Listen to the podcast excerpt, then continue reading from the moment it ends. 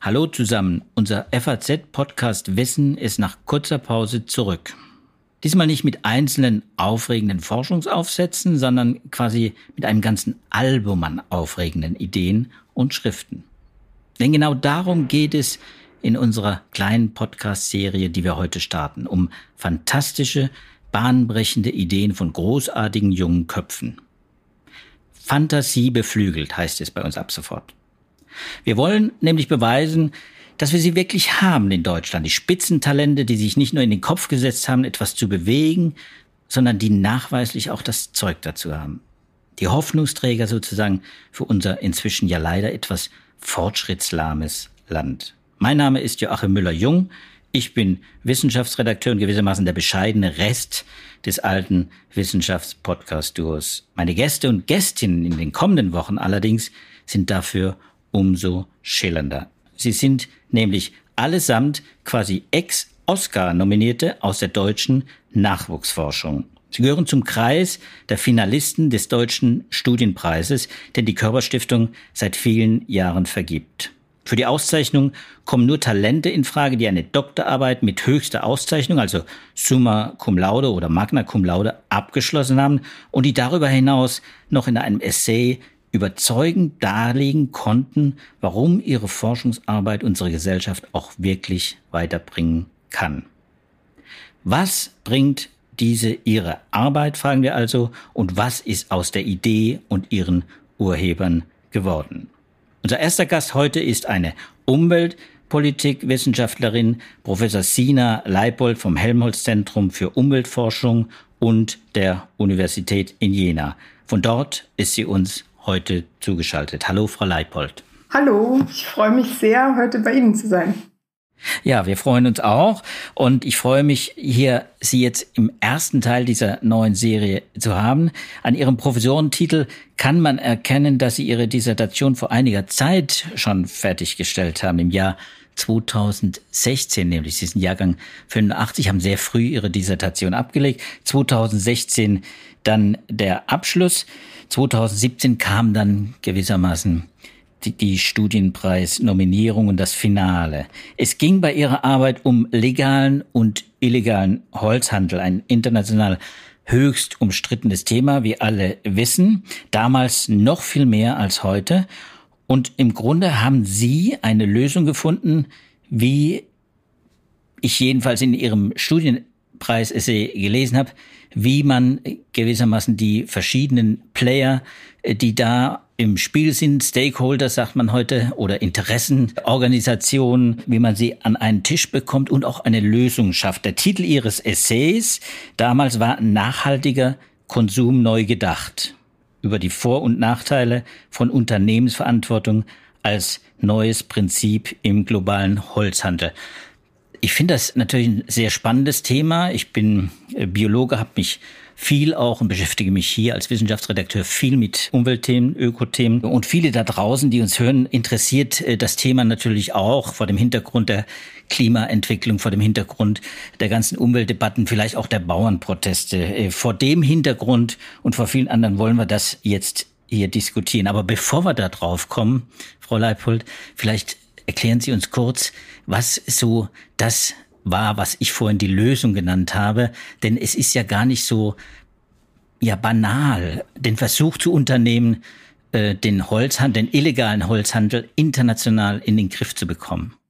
Das ist richtig und ich hätte mich sehr gefreut, wenn ich die Lösung gefunden hätte. Leider gab es da schon vor mir andere, die diese Lösung gefunden haben. Ich habe mir eher angeschaut, ähm, wie es dazu kam und versucht zu verstehen, wie so ein Paradigmenwechsel in der internationalen Holzwirtschaft und in der Regulierung passieren konnte. Also die Gesetze, die ich erforscht habe, sind drei in den USA, der sogenannte Lacey Act 2008 verabschiedet, in der EU die European Timber Regulation und in Australien ein ähnliches Gesetz, das sich mit legalem ähm, Holzhandel auseinandersetzt. Und der Startpunkt war eigentlich das Gesetz in den USA 2008 Und das war ein, ein, wirklich großer Paradigmenwechsel, eine starke Veränderung in der Art und Weise, wie überhaupt Ressourcenpolitik international gesehen wird. Und das hat auch große Wellen geschlagen, ist zum Beispiel einer der Vorläufer des neuen Lieferkettengesetzes, das wir heute kennen. Und das deswegen, weil es einen Weg gefunden hat, die WTO zu umgehen. Die WTO-Regeln legen eigentlich fest, dass ähm, Staaten internationale Handelsflüsse anhand von Umweltstandards nicht regulieren können, weil sie nicht zwischen Inland und Ausland diskriminieren dürfen. Also sie dürfen nicht sagen, wir haben einen höheren Umweltstandard und deswegen müssen sich alle anderen daran halten. Allerdings hat dieses, dieser Lacey Act in den USA das dahingehend verändert, dass sie gesagt haben, wir, wir geben keinen Standard vor, sondern wir sagen einfach, es muss legal sein in dem Land, aus dem es kommt. Und damit hat man alle internationalen, also alle nationalen Standards von allen Ländern sozusagen anerkennen können und durchsetzen können, dass kein illegal geschlagenes Holz mehr in die USA und dann später Europa und Australien kommen konnte. Und das, hatten, das hat sehr viele Beobachter damals überrascht, vor allem weil es der Forstsektor war, also internationale Holz- und Waldpolitik und die seit vielen Jahrzehnten als extrem schlecht reguliert gilt, international und auch in vielen Ländern. Mm, es, gibt, es gab zum Beispiel lange Diskussionen um eine internationale Waldkonvention, ähnlich wie die Biodiversitätskonvention, und die ist immer wieder gescheitert. Ist eigentlich ähm, schon in Rio gescheitert, damals 1992 beim großen ja. Gipfel war das schon im Gespräch. Herr Töpfer war ja da einer der politischen Antreiber und er hat es nicht geschafft, mhm. äh, gewissermaßen es durchzusetzen, eben weil es diese Interessen gab, diese starken Interessen des legalen Holzhandels aber offenbar ja auch der illegale Holzhandel da auch mit eine Rolle spielt. Vielleicht können Sie noch mal erklären, Sie haben den Ansatz genannt diskursiver Handlungsmacht, discursive Agency Approach. Das ist das, was mhm. ich gelesen habe, was gewissermaßen Ihre umweltpolitische Neuerung auch war in, in dieser Dissertation. Und Sie haben einfach geguckt, wie sind die unterschiedlichen Akteure, welche Interessen vertreten sie, die Stakeholder, äh, und wie kann man erreichen, dass sie akzeptieren, der Holzmarkt wird international geregelt. Wie haben Sie das geschafft? Es hat, also dieser Ansatz hat dabei geholfen, um zu verstehen, wie es möglich war, internationale ähm, Player wie zum Beispiel die USA zu überzeugen, sich für solche Gesetze einzusetzen. Man muss sich in die Welt von damals zurückversetzen. Also es war äh, kurz vor 2008 ähm, war ja noch Bush in der Regierung in den USA und die USA waren lange bis Ende der 2010er Jahre gegen jegliche Regulierung von Holz international und haben sich, haben sich zwar gegen illegalen Holzeinschlag eingesetzt, allerdings nur in Ländern des sogenannten globalen Südens, also in Indonesien und so weiter, ähm, im Sinne von internationalen Entwicklungsprojekten und haben jegliche Regulierung auf dem eigenen Markt immer ausgeschlossen. Und vor diesem Hintergrund waren alle extrem überrascht, dass 2008 plötzlich in den USA so ein Wandel kam und die USA quasi als Vorreiter für diese internationalen Gesetze vorangegangen sind. Und dieser Discursive Agency Approach hat sich einfach angeschaut, wie hat man das beschrieben oder wie hat man das legitimiert im Prinzip in den USA und wen hat man da überzeugen müssen und auf welche Weise. Und es hat sich herausgestellt, dass ein wichtiger Knackpunkt für dieses neue Gesetz eine neue Koalition zwischen Umwelt-NGOs und Holzindustrievertretern waren.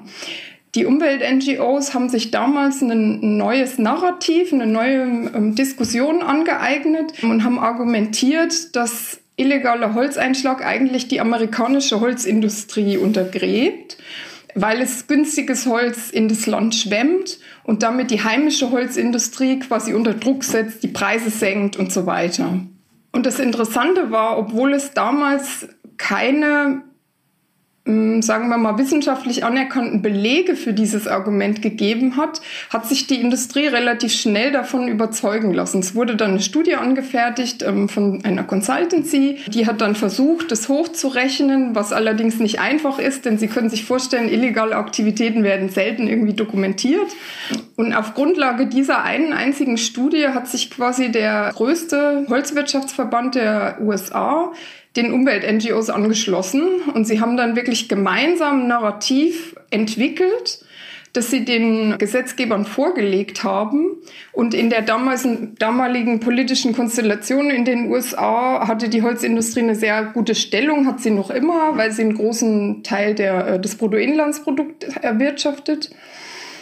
Und so haben sie es geschafft, innerhalb von zwei bis drei Jahren ein Gesetz durchzubringen was extrem schnell ist in allen Staaten. Also nicht nur in den USA, sondern auch in Deutschland sind zwei, drei Jahre für Gesetzentwurf bis zur Verabschiedung wirklich ein extrem schneller Zeitraum oder extrem kurzer Zeitraum. Ich finde das ja unglaublich interessant und auch instruktiv, dass man gewissermaßen strategische Koalitionen bildet zwischen Partnern, die eigentlich gegensätzliche Interessen haben. Das ist wohl das Geheimnis. Mhm. Und das ist wohl auch die Kehrtwende, wenn ich das richtig verstanden habe, in der Umweltpolitik. Davor war ja die Ordnungspolitik dominant. Ihr Thema um Unternehmensverantwortung war noch nicht so auf der internationalen Agenda. Und wenn ich es richtig verstanden habe, dann ist plötzlich diese Idee, die Unternehmen selbst und auch die Konsumentenländer, eben nicht nur die Produktionsländer, in die Verantwortung zu nehmen. Und zwar indem sie einen Nutzen daraus haben. Das ist wohl dann damals wohl etwas Neues gewesen. Oder habe ich das falsch gelesen? Im Grunde haben Sie es genau richtig verstanden. Vielleicht nur ein Punkt. Es war keine Ordnungspolitik, die herrschte, sondern es war eigentlich eine Nichtpolitik international gesehen. Also die Unternehmen haben, die international agieren, haben einfach diese Zwischenräume zwischen Staaten ausgenutzt, um illegale Geschäfte zu legitimieren und zu legalisieren. Das UN-Umweltprogramm und Interpol zum Beispiel schätzen die Umweltkriminalität als die viertgrößte internationale Kriminalität ein, nach Drogenhandel, Menschenhandel. Und das ist, also die Profite, die dort erwirtschaftet werden, sind ähnlich hoch wie im Drogenhandel. Also Sie können sich vorstellen, dass zum Beispiel in Schutzgebieten in Madagaskar für zwei Dollar tägliche Arbeitskosten äh, Kubikmeter an Holz abgeholzt werden, sehr wertvollen Hölzern, die dann auf dem Weltmarkt um die 1000 Dollar verkauft werden pro Kubikmeter und dann in ähm, Ländern wie den USA zum Beispiel ähm, in Musikinstrumente umgesetzt werden. Es gab da einen sehr, sehr öffentlichkeitswirksamen Fall von Gibson Guitars, die seltenes Palisander aus Schutzgebieten in Madagaskar für ihre Gitarren verwendet haben. Und so eine Gitarre kostet 10.000 Dollar oder hat zu dem Zeitpunkt 10.000 Dollar gekostet. Jetzt können Sie sich vorstellen, was da für Profite gemacht werden. Und diese Unternehmen einfach in die Verantwortung zu bringen und diese Zwischenräume zu schließen, ist eigentlich das neue Vorgehen gewesen, was sich jetzt auch in die Bereiche Menschenrechte und Arbeitsrechte ausdehnt. Also nicht mehr nur Umwelt, sondern auch andere solche internationalen Graubereiche. Und was das Interessante an diesem Discursive Agency Approach ist, also warum der ähm, neue Erkenntnisse gebracht hat, ist auch, dass nicht immer so klar ist, was die Interessen sind. Also jeder meint, dass Umweltverbände und Industrieverbände gegensätzliche Interessen haben. Das muss aber nicht immer so sein. Und Interessen können sich auch über die Zeit verändern, wenn sich zum Beispiel internationale Gegebenheiten, Märkte und so weiter, Akteure verändern, neue dazukommen oder alte gehen. Und diese Interessenslagen auch immer wieder mit einem frischen Blick sozusagen auszuloten und nicht einfach zu anzunehmen, hat da sehr geholfen, diesen Paradigmenwandel besser zu verstehen. Ja, das ist, finde ich, interessant. Eine schöne, Parallele.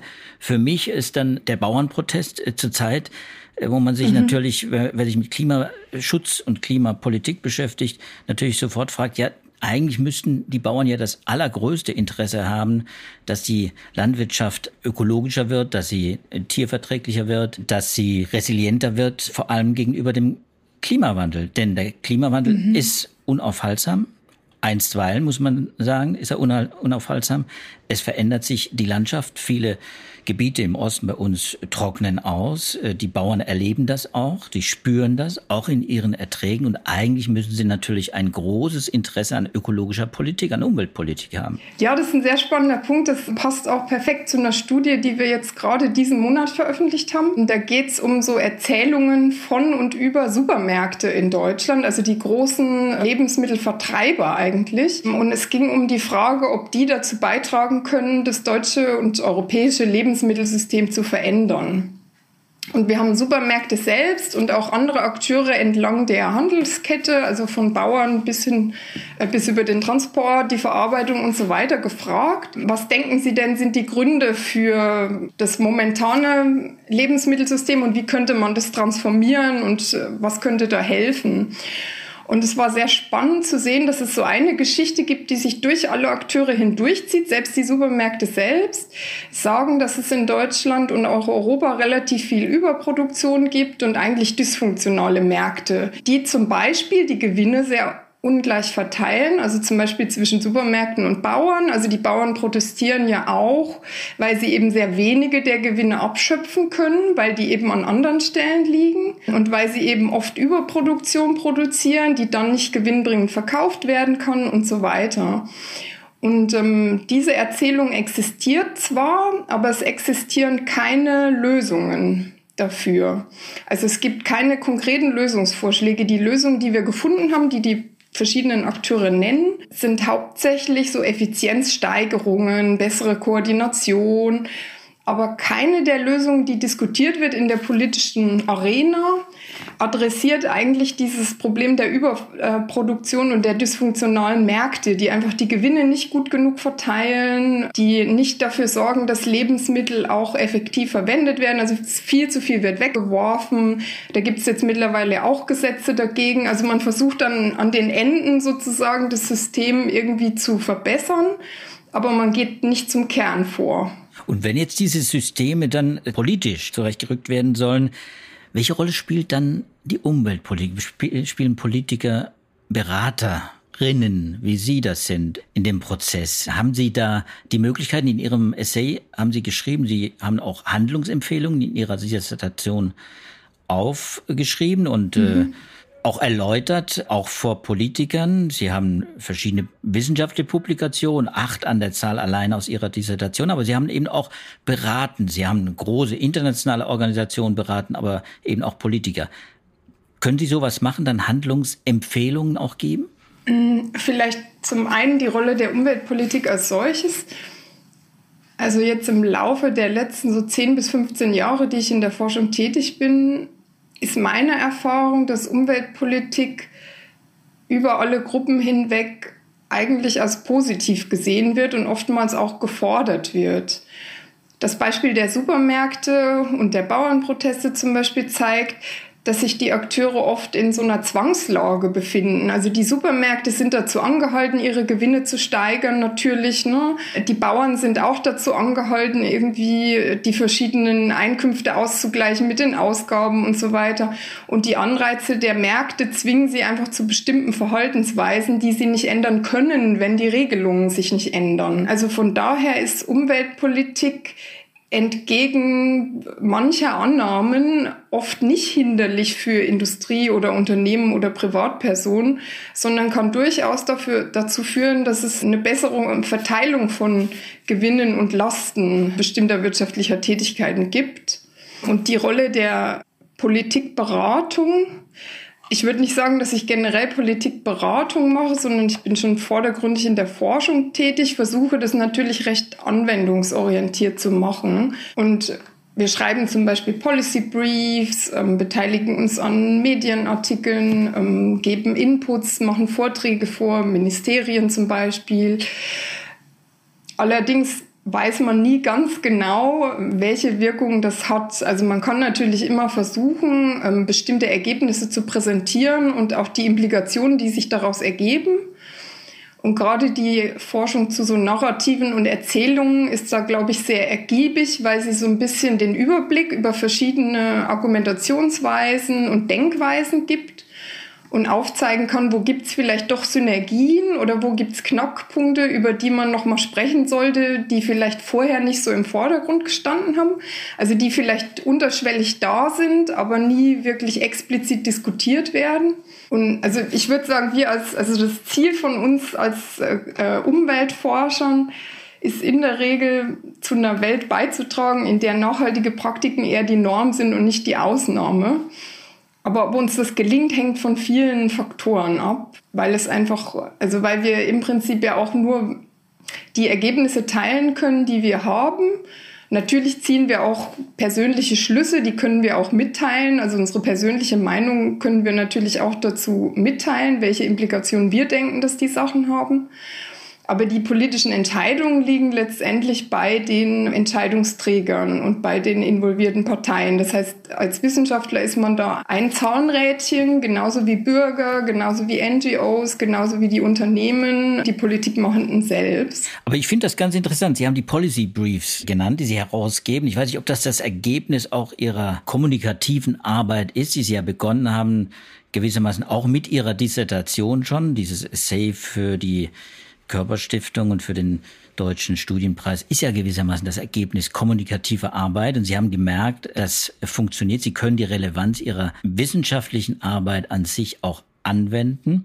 Und ich habe einen äh, dieser Policy Briefs, äh, der geht zum Beispiel um den Fuß, CO2-Fußabdruck von Gemüseverpackungen. Ich habe mir das mal durchgelesen. Der ist jetzt nicht ganz neu, der ist von 2020. Aber es war sehr instruktiv, wie Sie äh, verglichen haben, äh, diese Wellpappenbehälter, die man heute schon viel findet in Supermärkten, finde ich, mit einer kleinen Plastikdeckel drauf oder eben diese, die man eben auch noch findet, diese rein Plastik, PET, Plastikverpackungen, die sehr weit verbreitet sind. Wenn man Trauben aus Südafrika oder Indien kauft, dann sind die da verpackt mhm. und das ist viel Plastik, das da verarbeitet wird. Und Sie haben gewissermaßen hier äh, Leute ja den CO2-Fußabdruck ausrechnen lassen.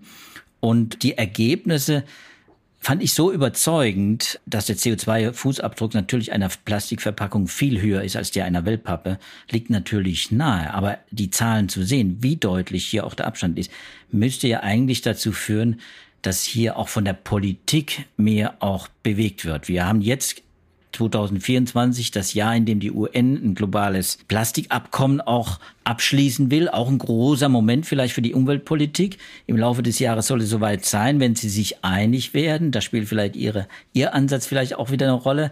Man wird sehen. Aber es ist ja schon interessant, dass es oft sehr lange dauern kann, bis eben solche überzeugenden Fakten, überzeugende Zahlen, auch zum Nutzen der jeweiligen Händler und der Landwirte am Endeffekt auch, dann doch umgesetzt werden, bis sie Realität werden, bis sie beim Konsumenten ankommen. Wir fragen uns heute noch, warum gibt es diese, ja doch sehr klimaschädlichen Verpackungen immer noch, immer mehr, muss man ja auch sagen. Vielleicht kurz zu der Studie. Also die Ergebnisse der Studie zeigen ja nicht nur, dass die Wellpappe geringere CO2-Fußabdrücke hat wie das Plastik, sondern auch, dass diese durch mehr Verwendung unter Umständen auch ähm, wieder wettgemacht werden könnten.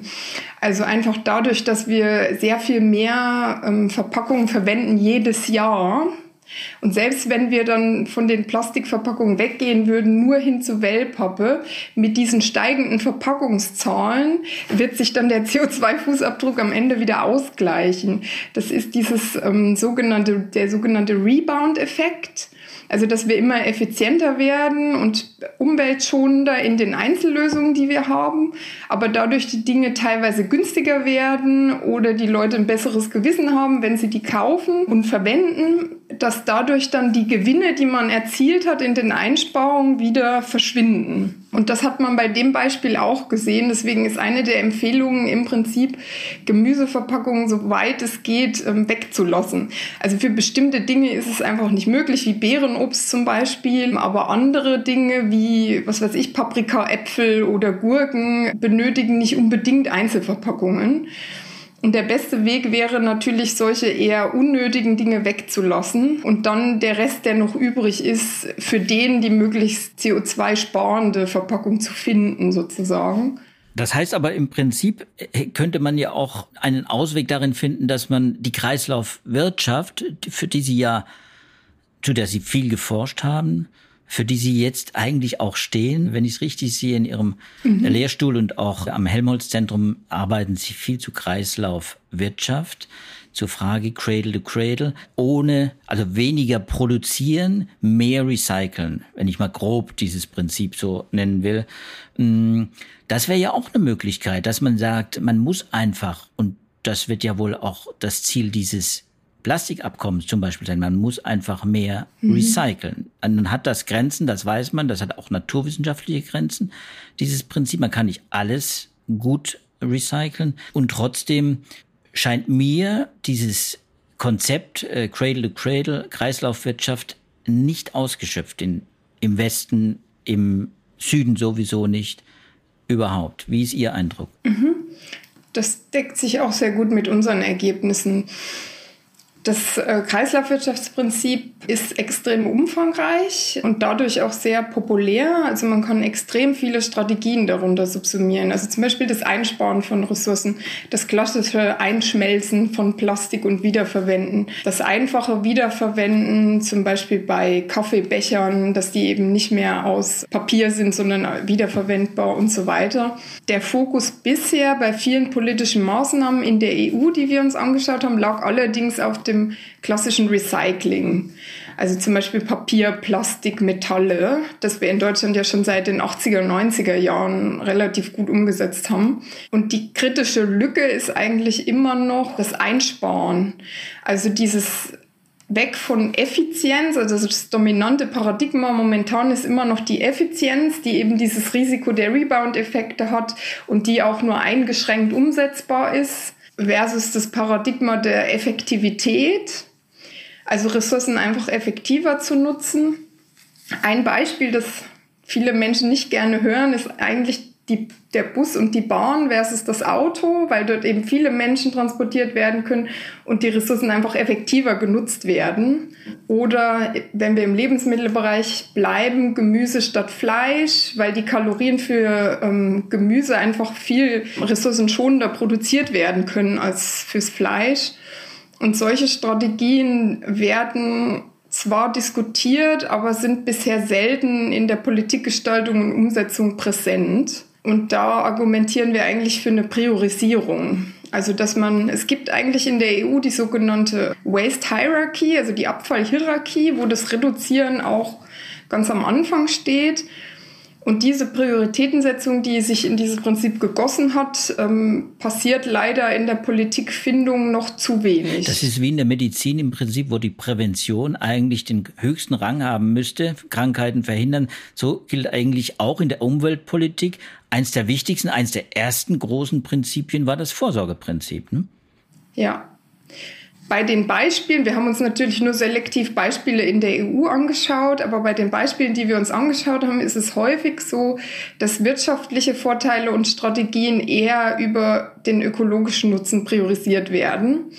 Und nun ist es leider so, dass eine Reduzierung von Ressourcen oft keine wirtschaftlichen Vorteile hat. Ähm, wenn ich weniger produziere, verdiene ich weniger Geld. Und da viele wirtschaftliche, also viele Produktionsprozesse heutzutage eigentlich auf Wachstum und mehr Produktion eingestellt sind, passt das nur geringfügig in das aktuelle wirtschaftliche Treiben. Und das sehen die Marktteilnehmer ähnlich. Also in der Studie zu den Supermärkten zum Beispiel ähm, wurde auch ganz klar deutlich, dass Supermärkte sich selbst und auch andere Akteure diese Supermärkte sehen als eigentlich gefangen in diesem Wachstumsparadigma, wo sie ihre Strategien dann danach ausrichten müssen und wenig Möglichkeiten haben, sozusagen, also es gibt auch dieses First Mover Prinzip, nennt sich das. Und es kann in beide Richtungen gehen. Also manchmal gibt es Unternehmen, die sich zuerst bewegen, weil sie überzeugt sind und dadurch einen Marktvorteil gewinnen. Es gibt aber leider auch viele Unternehmen, die Angst vor diesem, dieser ersten Bewegung haben. So nach dem Motto, wer sich zuerst bewegt, wird erschossen. Dass sie dann eben Marktanteile verlieren, dass sie gegenüber anderen Unternehmen schlechter gestellt sind und letztendlich in den Ruin gehen. So ist die Angst. Ob das so ist, ist die Frage, aber so ist das Narrativ dahinter, das eigentlich solchen neuen politischen Lösungen im Wege steht. Und diese neuen politischen Lösungen, wie ist das? Ich meine, ich frage mich immer, wenn ich mit Umweltpolitik-Experten wie Ihnen jetzt äh, spreche, mit Wissenschaftlern auch in den Naturwissenschaften, der Klimaforschung zum Beispiel, die die ökologisch nah gewissermaßen der ökologischen Politik sehr nahe stehen, dann mh, hm, frage ich mich immer, ja, muss man da eine bestimmte Haltung, eine bestimmte politische Haltung mitbringen, um überhaupt damit forschen zu können, weil dieses Dilemma, das Sie gerade beschrieben haben, das Marktversagen, also das ist ja ganz evident. Das ist eines der großen Dilemmata der Umweltpolitik, dass es im Prinzip ja immer noch nicht, in vielen Bereichen noch nicht gelungen ist, im Artenschutz, im Bodenschutz, auch im Klimaschutz, ja, hier die Verursacher quasi auch die Kosten mittragen zu lassen, die entstehen eben durch die Schäden an der Umwelt, im Boden, im Klima etc. Also dieses Marktversagen, das ist ja noch nicht aufgehoben und, und dann kommt man natürlich schnell in diese Diskussion, diese politische Diskussion, die auch heikel werden kann, gerade für Wissenschaftler. Wie gehen Sie damit um? Das, weil Sie stehen ja dann in den Augen vieler Menschen stehen Sie natürlich links und Sie stehen natürlich ganz auf dieser ökologisch sehr stark fokussierten grünen Seite. Ja, das ist eine Frage. Das ist eine gute Frage. Vielleicht ist das auch eher eine, eine von diesen Interessensannahmen, dass man meint, es müsste automatisch mein Interesse sein, wenn ich für diese Dinge einstehe. Gleichzeitig arbeite ich jetzt schon seit einigen Jahren auch mit Unternehmen zusammen ähm, und stehe da im engen Austausch. Ich habe viele Interviews geführt mit Menschen aller politischen Einstellungen und Richtungen, natürlich um diese Prozesse zu verstehen. Und da ist mir immer wieder untergekommen, dass auch Menschen, die von denen ich denke, dass sie ganz und gar nicht auf meiner äh, politischen oder auf, auf, einer bestimmten politischen Seite stehen, ähnliche Argumentationsweisen oder ähnliche Interessen eigentlich existieren. Also ich hatte es vorher erwähnt, dass viele Unternehmen zum Beispiel sich strengere Umweltgesetze wünschen, weil sie eben Angst davor haben, der Erste sein zu müssen und strengere Gesetze diese Angst auflösen können. Und es gibt viele Unternehmensvertreter, die zum Beispiel sich auch eher im liberalen Spektrum verorten, denke ich. Ich habe die politischen Meinungen natürlich nicht äh, abgefragt, aber die auch so starke Ungleichverteilungen als problematisch wahrnehmen, weil sie eben zu solchen Dingen führen wie den Bauernprotesten, die oder Streiks und so weiter. Wir erleben es ja gerade, die eigentlich auch dem Wirtschaftssystem und der gesamten Gesellschaft schaden und damit ja auch negative Einflüsse auf die anderen Parteien haben. Also man ist ja da schon auch in einem gewissen Abhängigkeitsverhältnis immer, wenn man also auch als Unternehmen oder ähm, als NGO, also man arbeitet ja da in Netzwerken und wenn diese Netzwerke empfindlich gestört werden, ist das ja für alle ein Problem. Ja, ich glaube auch, Deswegen das denke ich. Ja, ja. Vielleicht ein letzter Satz. Deswegen denke ich eigentlich, dass eine Lösung von diesem Problem oder eine offene Diskussion von verschiedenen Lösungsansätzen im Interesse aller politischen Richtungen ist, weil wir ja eine, sagen wir mal, konfliktmediumarme Gesellschaft. Ne? also eine, eine, gesellschaftliche Eskalation ist ja eigentlich in niemandes Interesse. Konsensorientiert würde wahrscheinlich äh, der Kanzler sagen. Ja, äh, in der Tat. Der Kanzler äh, hat diese Woche ein Treffen gehabt in Berlin. Da war Herr Habeck auch dabei, da war die Bundesumweltministerin dabei, da waren verschiedene andere Player dabei. Da ging es um die nationale Kreislaufstrategie. Also genau eigentlich ihr Thema. Und ich zitiere mal Herrn Scholz, unseren Bundeskanzler, nach diesem Treffen. Unser Ziel, sagt er, unser Ziel ist es, globaler Vorreiter für zirkuläre Technologien und Produkte zu werden, zum Beispiel im Bereich Batterien oder auf dem Bau. Und das heißt doch ganz klar im Prinzip das, was Sie auch gerade eben geschildert haben. Eigentlich ist es eine Chance für viele Unternehmen. Vielleicht sogar ein Must, marktwirtschaftlich betrachtet, ein Must, umweltpolitische Erwägungen damit einzubeziehen und diese Kreislaufgedanken zu installieren im eigenen Betrieb. Ja, also das ist ein Beispiel, dass eben Umweltinteressen keineswegs ähm, wirtschaftlichen Interessen entgegenstehen müssen. Das kann der Fall sein, aber ist nicht automatisch gegeben. Also der Fall der USA und des Holzhandels hat ja gezeigt, dass es hier eine Umwelt-NGO und Wirtschaftsverbände-Koalition war, die dieses Gesetz vorangetrieben hat. Gleichermaßen sind die größten Vertreter von Kreislaufwirtschaftsinitiativen und Gedanken heute in Europa eigentlich auch Wirtschaftsvertreter. Und gerade eben so innovative Produkte zu schaffen, entspricht auch dem Zeitgeist oder der Orientierung der Europäischen Union seit vielen, vielen Jahren. Gleichzeitig ist es so, dass natürlich auch kein Unternehmen, was irgendwie in der Produktion arbeitet, daran interessiert sein kann, dass die Ressourcen auf Dauer verschwinden. Ja, das ist natürlich auch ein Grundinteresse im Prinzip ähm, von allen wirtschaftlichen Akteuren, weil sie dann nichts mehr haben, womit sie wirtschaften können. Ja, Nachhaltigkeit eben bedeutet nicht nur ökologische Nachhaltigkeit, das hat eben auch der Bauernpräsident immer wieder in den, während der Proteste deutlich gemacht. Aber es ist klar, die Kreislaufwirtschaft zum Beispiel, auch diese Zahl wurde bei dem Treffen mit dem Kanzler und mit Habeck und Frau Schulz genannt, bis 2030 eine Milliarden teure, eine milliardenschwere Bruttowertschöpfung, nämlich 12 Milliarden Euro zusätzlicher Bruttowertschöpfung werden erwartet durch die Installierung des Kreislaufwirtschaftsgedankens. Das finde ich natürlich ein schlagendes Argument auch für die, die jetzt äh, politisch vielleicht eben nicht so sehr auf der grünen Seite stehen, sondern eher in der Mitte stehen. Und das sind ja die meisten, gerade Unternehmer. Also die Unternehmer sind gewissermaßen eigentlich mit an Bord in der Umweltpolitik. Es ist ja ohnehin ein Druckschluss zu glauben, dass es ein grünes Projekt ist, die Umweltpolitik. Das hört man gerne, ist aber falsch. Brandt und Scheel haben ja in den Ende der 60er Jahre quasi das eingeführt damals, den Umweltgedanken in die Politik, haben auch die ersten umweltpolitischen Ressorts gegründet. Das ist gewissermaßen noch ein Stück älter, als Sie es sind. Aber der Gedanke hat jetzt zwei Generationen gebraucht, um eigentlich fest installiert zu sein, fest verankert zu sein in der Gesellschaft, in der Politik. Er ist es auch. Ich glaube, da würden Sie wahrscheinlich jetzt nicht widersprechen. Nur mein Eindruck ist, eben, er ist, er kommt immer wieder in die Krise. Jetzt haben wir, glaube ich, auch wieder so einen Zeitpunkt. Ich weiß nicht, wie Sie das sehen. Vielleicht können Sie was dazu sagen. Ich, mein Eindruck ist, jetzt ist die Umweltpolitik wieder in der Krise. In den Bauernprotesten kam das oft zum Ausdruck. Wir wollen nicht mehr so stark reguliert werden. Bürokratieabbau ist das Stichwort. Umweltregeln müssen weg. Muss das Umweltordnungsrecht weg und geht es nur noch gewissermaßen mit Selbstverpflichtung der Unternehmen, mit Unternehmensverantwortung etc., also mit ganz anderen Instrumenten, die die Umweltpolitik zur Verfügung stellt. Das ist jetzt eine, keine, ist eine recht komplexe Frage. Also zum einen würde ich Ihnen recht geben, Umweltpolitik gab es schon lange, bevor eigentlich grüne Parteien überhaupt entstanden sind, weil einfach die Industrialisierung sehr viel Umweltverschmutzung und so mit sich gebracht hat, die irgendwie reguliert werden musste, auch für unsere Gesundheit und das soziale Gefüge.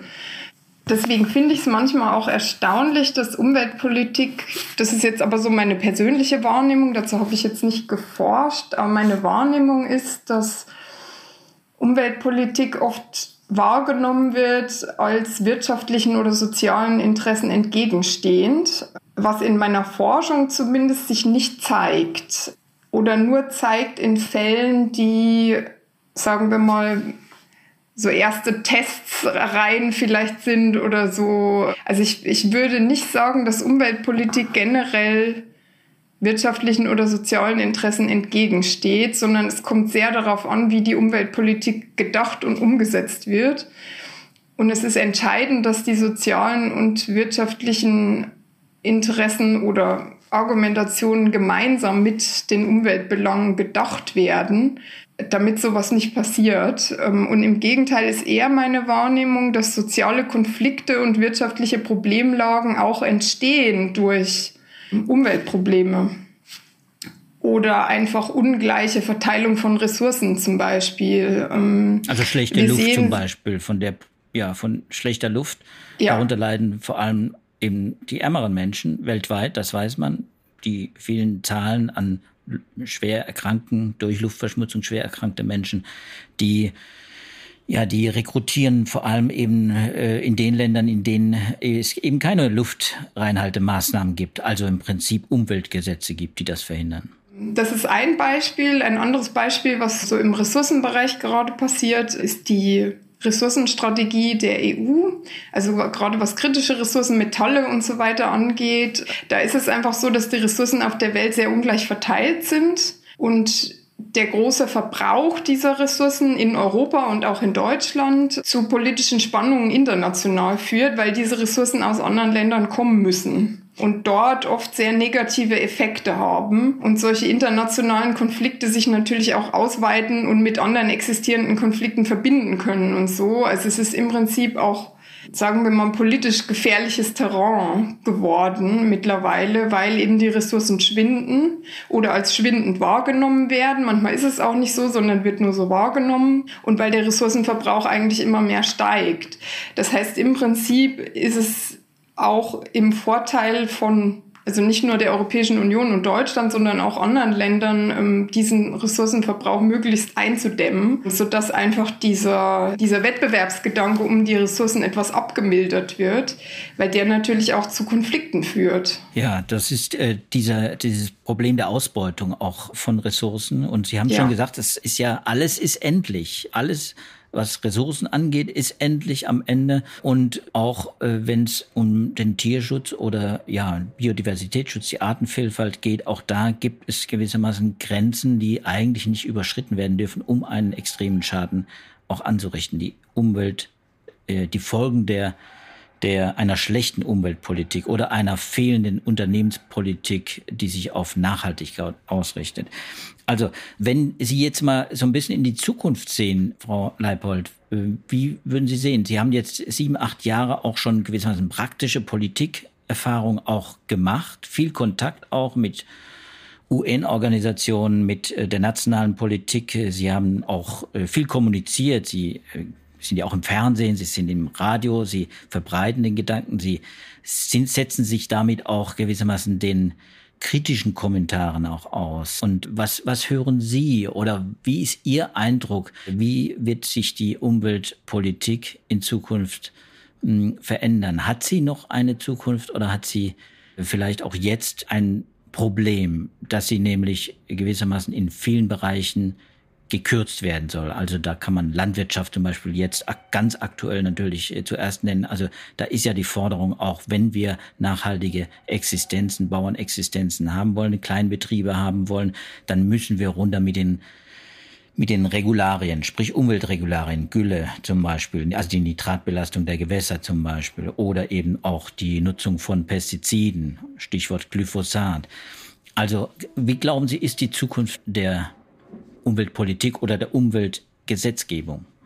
Vielleicht ist das so eine Berufskrankheit, aber ich glaube nicht, dass es weniger wird, sondern ich würde eher vermuten, dass es zunimmt äh, in der Zukunft.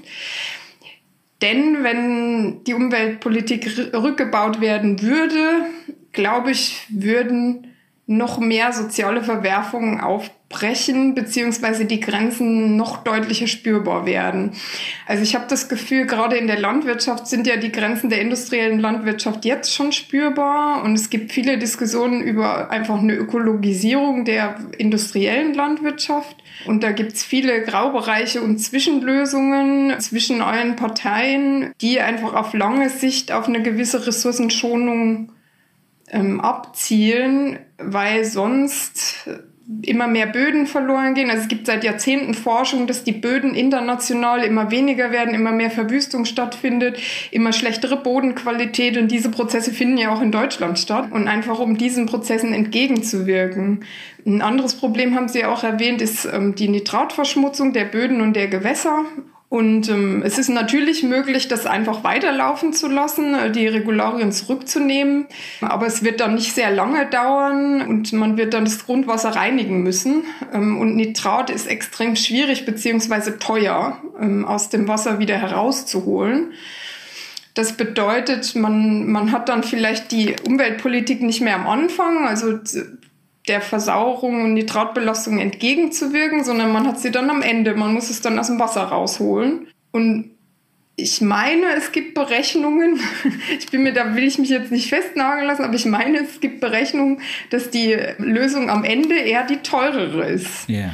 Ja. Also das heißt, um irgendeine Lösung werden wir nicht herumkommen, da wir uns ja nicht selbst mit Nitrat vergiften wollen. Das heißt, wenn wir jetzt sozusagen die Präventivlösung nicht machen, was wir natürlich tun können, werden wir dann natürlich eine Reinigungslösung brauchen, dringend. Und die kostet dann, was sie wolle, sozusagen. Also dann äh, sitzen wir auf den Kosten, die wir dann auch nicht mehr umgehen können. Und ich habe das Gefühl, so ist es mit relativ vielen Umweltproblemen. Auch die Ausnutzung von bestimmten Ressourcen, wenn die Ressourcen verbraucht sind, sind, dann muss man möglichst schnell versuchen, andere Lösungen zu finden und so weiter oder auf bestimmte Anwendungen einfach zu verzichten, weil es nicht mehr anders geht sozusagen. Mhm. Also ich glaube, die Umweltpolitik wird auf jeden Fall auch in der Zukunft immer notwendig sein, wenn wir uns nicht selbst vergiften, verhungern, verdursten lassen wollen. Ja, ich glaube auch der, der Vorsorgegedanke wird vielleicht auch zu wenig kommuniziert oder es wird zu wenig kommuniziert, welchen Nutzen er uns bringt. Äh, zuerst äh, mhm. ist ja der Gedanke, dass es natürlich bestimmter Maßnahmen bedarf, bestimmter Investitionen. Das kostet alles Geld, das ist teuer, das bedarf vielleicht sogar Regeln, damit es auch alle machen, damit keine, damit Gerechtigkeit gewahrt wird. Und damit wird es natürlich insgesamt noch teurer. Aber am Ende profitieren ja viele davon. Ich habe das Beispiel mit dem Kreislaufwirtschaft, äh, mit, dem, mit der Kreislaufstrategie von äh, der Bundesregierung ja schon genannt. Da ist es ja quasi schon vorgezeichnet. Da verspricht man sich wirklich etwas äh, davon mehr zu tun und damit auch gewissermaßen künftige Abfallaufkommen zu vermeiden. Nehmen wir mal an, das ist so und da wird auch vielleicht die ökonomische Forschung auch gefragt sein, auch da vielleicht mehr ja Vorsorgeforschung, Vorsorgemodelle auch zu entwickeln, um diese um die Überzeugung auch auf den entsprechenden, bei den entsprechenden Stakeholdern, bei den Playern, bei den Interessenverbänden auch äh, zu forcieren. Ich habe ein kleines Beispiel, das habe ich Ihnen vorher zugeschickt, vor unserem Gespräch. Das äh, ist ein ganz aktuelles Beispiel, werde ich auch verlinken. Eine Arbeit und damit knüpfe ich an unseren alten FAZ Wissens Podcast an. Eine aktuelle äh, Studie tatsächlich aus Deutschland, aus dem Potsdam Institut für Klimafolgenforschung über planetarische Gemeinschaftsgüter. Und der Vorschlag wird in diesem Paper, das in der amerikanischen Nationalakademie auch veröffentlicht ist, diese Woche, der Vorschlag von Johann Rockström und seinen Kollegen bedeutet oder würde bedeuten, dass die Klimakipppunkte, die globalen Klimakipppunkte eben wie die ja, der Golfstrom zum Beispiel, die Eisschilde im Norden und Süden oder der Amazonasregenwald oder die Permafrostböden tatsächlich als planetare Gemeinschaftsgüter geschützt werden und damit gewissermaßen auch dafür gesorgt wird, und zwar eben global, alle zusammen in der Staatengemeinschaft dafür gesorgt wird, dass diese Kipppunkte eben nicht kippen. Also, wenn man so will, ein Katastrophenverhinderungsplan gewissermaßen, der darin steckt, äh, aber äh, der natürlich vor allem Investitionen hat. Man wird den Nutzen nie erfahren, denn äh, dieser Schutz bringt, wenn man ihn denn zustande bekäme, wenn er greift, weil dann wird nicht viel passieren, dann wird nämlich das Klima stabil bleiben und nicht kippen also nicht, es wird sich erwärmen, aber es wird nicht plötzlich kippen, wie das bei den Kipppunkten eben auch leider droht. Das ist das Präventionsparadox. Das ist, ist das äh, in der Umweltpolitik auch ein Thema? Also für Sie jetzt auch, dass man ja viele Dinge, über die Sie sprechen, wenn es gerade wenn es um den Präventionsgedanken geht, dass man viele Dinge anregt aus der ja, aus der ökologischen Politik, aus der Nachhaltigkeitspolitik insgesamt, die aber dann am Ende quasi gar nicht äh, in, in, unsichtbar werden, weil sie eigentlich, weil der Nutzen, dem, denn die Gemeinschaft davon hat, denn die Menschheit insgesamt bei den planetaren Gemeinschaftsgütern davon hat, gar nicht wahrnimmt. Sowas lässt sich ja nicht regeln. Oder es lässt sich nur, also es lässt sich nicht über Unternehmensverantwortung oder Unternehmenskooperation oder Koalition regeln, sondern eigentlich nur über das ja, internationale Umweltrecht, wenn man so will. Also man braucht ein internationales Abkommen, in dem alle mitspielen. Vielleicht als erstes zu diesem Präventionsparadox.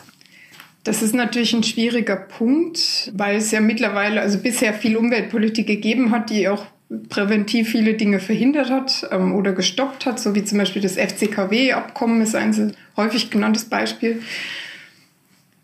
Gleichzeitig ist es im Moment ja so, dass die Auswirkungen des Klimawandels immer deutlicher und mittlerweile für jeden sichtbar werden. Ähm, wir haben die Brände in Australien gesehen, die Hungersnöte in Westafrika, die Überschwemmungen in Deutschland und Europa, die Trockenheiten in Südeuropa zum Beispiel, die Heuschreckenplagen. Also es hat ja mittlerweile fast biblische Ausmaße.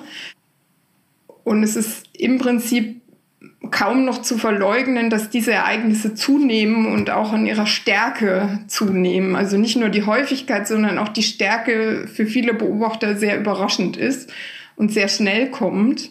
Deswegen habe ich so das Gefühl, dass die generelle Stimmung ähm, heutzutage eher für den Schutz des Klimas und der Umwelt ist. Es gibt ja auch Umfragen, die belegen, dass in Deutschland, also die große Mehrheit, ich glaube 80 Prozent, ich glaube vor ein, zwei Jahren kam eine Umfrage raus, die belegt hat, dass 80 Prozent der Deutschen Klimaschutz befürworten. Klar ist es sehr breit und man kann sich darüber streiten, was genau das bedeuten soll. Aber dass die Menschen das erkennen und wahrnehmen, ist mittlerweile, glaube ich, Usus geworden. Und von daher würde ich gar nicht sagen, dass dieses Präventionsparadox immer noch so stark existiert, wie das vielleicht vor 20, 30 Jahren der Fall war. Ich meine, natürlich können wir uns nicht vorstellen, wie eine Welt mit drei oder vier Grad mehr aussehen würde, aber wir bekommen sozusagen gerade einen Vorgeschmack darauf. Diese ähm, letztes Jahr. Mhm der uns ja auch große Kosten verursacht. Ne? Also ähm, es gab ja dieses Jahr, diesen Winter auch schon wieder große Hochwässer, ähm, wo dann auch darüber nachgedacht wird, größere Rückhaltesysteme zu bauen, Deiche und so weiter. Ähm, und selbst das hat ja auch seine Grenzen. Die Deiche können ja nicht unendlich hoch werden. Und da zeigt sich halt auch, dass eben also diese Endlösungen am Ende sozusagen die Folgen, also die nur die Folgen lösen, häufig genauso kostenintensiv, ressourcenintensiv sind wie die, die versuchen sozusagen die Prävention zu machen ja, deswegen glaube ich, dass dieses Präventionsparadox nicht mehr so greift, wie das früher der Fall war. Da ist es so, dass die internationalen Lösungen wichtig sind, ähm, Völkerverständigung extrem gut ist und sozusagen Vorläufer oder eine Basis sein sollte, die es ja mittlerweile auch schon gibt. Also es gab ja das Pariser Abkommen und so weiter. Gleichzeitig erfolgt die Umsetzung immer noch in den Einzelstaaten. Und die Gesetze der Einzelstaaten entscheiden letztendlich auch darüber, wie erfolgreich oder nicht erfolgreich diese Lösungen und diese verhandelten Agreements sind. Das heißt, ich würde für internationale Politik genauso plädieren wie für nationale Politik, weil es eben auch diese Zwischenräume gibt, mit denen ich in meiner Laufbahn angefangen habe. Also die Zwischenräume zwischen den Staaten, die eben unreguliert sind. Und genau das ist der internationale Raum. Es gibt ja keine Staatenregierung. Also die UN ist ja auch nur so ein sehr loses Gebilde und eigentlich eher so eine Art Interessensvertretung und hat eigentlich keine Entscheidungsbefugnisse sondern die liegt immer in den Einzelstaaten selbst. Das heißt, die Koordination der Einzelstaaten ist entscheidend, aber die Umsetzung muss dann immer noch dort und vor Ort passieren. Ja, das ist natürlich ein schönes äh, Konzept, äh, stimme ich Ihnen äh, völlig zu. Ist auch das, was auf UN-Ebene auch oft diskutiert wird, wenn sich viele Staaten treffen, wie bei den großen Klimakonferenzen oder bei den Biodiversitätskonferenzen. Hm die Frage ist natürlich unter den gegebenen geopolitischen Realitäten, nämlich sehr schwierig mit Kriegen, mit Krisen, mit Nationalismen, mit äh, Populismus. Wie ist da Ihre persönliche, Ihre persönliche Meinung dazu? Wie beobachten Sie das? Wie schätzen Sie das ein? Wird äh, die Umweltpolitik auch unter diesen, ja, eben geopolitischen Verwerfungen, die wir jetzt beobachten und den Krisen, an denen wir alle leiden, eben auch leiden am Ende? Ja, das ist ein relativ kritischer Punkt. Also gerade was internationale Koordination angeht, sind solche Verwerfungen natürlich schwierig. Also es gibt, gab ja auch immer wieder Überlegungen, dass die USA aus bestimmten Abkommen austreten zum Beispiel oder einfach nicht umsetzen. Und das ist natürlich schwierig, weil dann, wenn so Einzelstaaten aus solchen Commitments austreten, das natürlich auch Signale gibt für andere. Ne? Also wenn die nicht mitmachen, dann haben wir auch keinen Einfluss und so weiter. Also das sind auch Argumentationsweisen, die da zutage treten.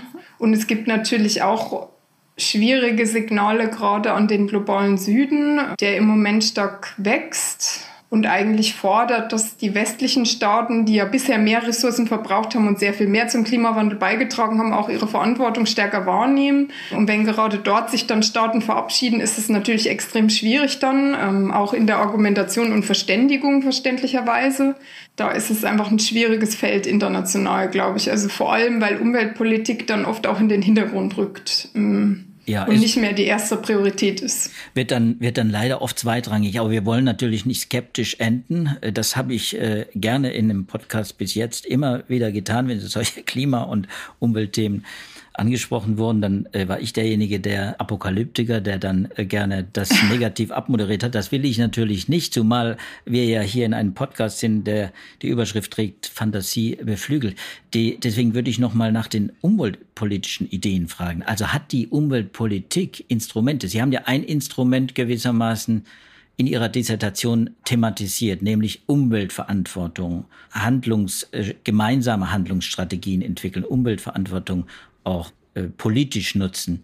Äh, gibt es Instrumente, die die Umweltpolitik vielleicht nutzen kann, um solche Probleme, über die Sie jetzt gerade auch gesprochen haben, auch lösen zu können, um da vorankommen zu können?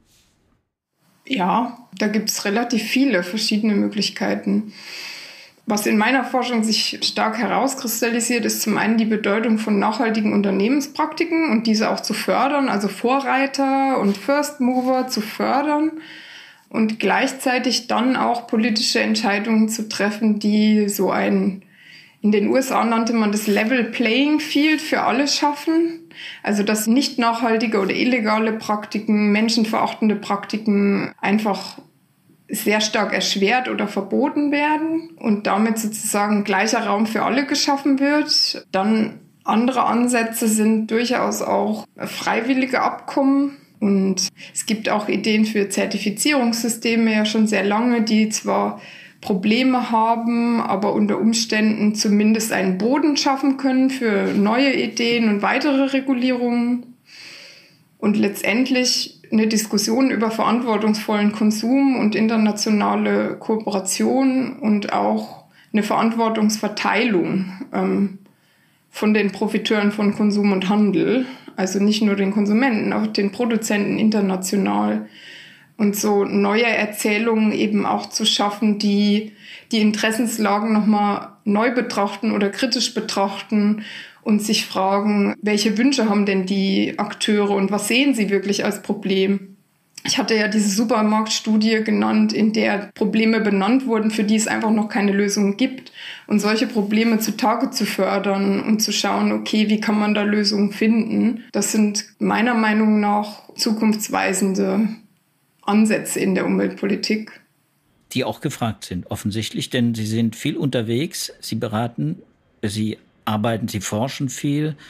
Sie arbeiten mit Instrumenten, die in den Naturwissenschaften weniger verbreitet sind, aber in den Sozialwissenschaften eben sehr stark. Interviews auch. Sie haben viel Kontakt mit den verschiedenen Playern, die da gefragt sind. Und was Sie mir jetzt vermittelt haben, Frau Seibold, äh, das klingt für mich alles sehr optimistisch. Ich glaube, Ihr Feld wird sich offensichtlich ja noch vergrößern müssen und wird auch dieses neue Bewusstsein, das äh, vielleicht auch dafür nötig ist, um dieses Stichwort Nachhaltigkeit zum Beispiel mit Leben zu erfüllen, dass das äh, sich auch äh, stärker auch politisch noch noch niederschlägt. Ich glaube, das ist, glaube ich, der Gedanke, der jetzt gerade dahinter stand. Wir müssen, als Sie gesagt haben, wir müssen die Politik, wir müssen aber eben auch die die Wirtschaft damit einbinden mit verschiedenen Mechanismen, mit Selbstverpflichtung und, äh, und so weiter. Und wir müssen es auch kommunizieren. Es muss auch angenommen werden. Es muss diskutiert werden, gesellschaftlich diskutiert werden. Deswegen glaube ich, haben wir hier in unserem Podcast unseren Teil getan. Wir haben das Thema debattiert und, und Sie haben es ausführlich erläutert, welche Rolle Umweltpolitik gespielt und warum es in Zukunft wahrscheinlich eben keine kleinere Rolle spielt, wie das manchen vielleicht auch, manchen jetzt, sage ich mal, Extremisten, äh, die wirklich auch von vorgestern sind, wirklich von vorgestern sind, eben glauben, dass es keine Rolle spielen wird. Die Umwelt ist einer der Produktionsfaktoren neben der Arbeit, dem Kapital und dem Boden, wie ich das früher im Wirtschaftsgymnasium gelernt habe. Das sind die drei Produktionsfaktoren. Danach hat man sehr schnell gelernt, die Umwelt ist eben auch ein wichtiger Produktionsfaktor geworden. Also in dem Sinne würde ich sagen, Frau Seipold, ich danke Ihnen vielmals, dass Sie an unserem Gespräch teilgenommen haben, dass Sie diesen ersten Podcast unter der Überschrift Fantasie beflügelt auch so bereichert haben. Ich habe mich gefreut über die vielen Ideen. Ich glaube, es sind auch viele Anregungen dabei, die unsere Zuhörer auch aufgreifen können. Und äh, sie können uns natürlich dann auch fragen oder kommentieren. Und das können Sie wie gehabt auch unter dem Stichwort Podcast, wenn Sie eine E-Mail schreiben an wissenschaft.faz.de. Ja, und ich verabschiede mich von Ihnen, Frau Seibold. Die Fragen, die Sie nur beantworten können, die erlaube ich mir einfach mal an Sie weiterzuleiten. Sie können entscheiden, muss man, soll man, darf man das beantworten. Und ansonsten äh, würde ich sagen, wenn Ihnen die Folge gefallen hat und Sie auch die nächste Folge nicht verpassen wollen, denn die wird sich auch wieder sehr konstruktiv mit Lösungsvorschlägen auch von jungen deutschen Studienpreisträgern beschäftigen, dann können Sie uns natürlich auch abonnieren auf jeder der üblichen Podcast-Plattformen. Ich sage Tschüss, Frau Seipold, und sage, das war es für diesmal und wir verabschieden uns bis zum nächsten Mal. Vielen Dank.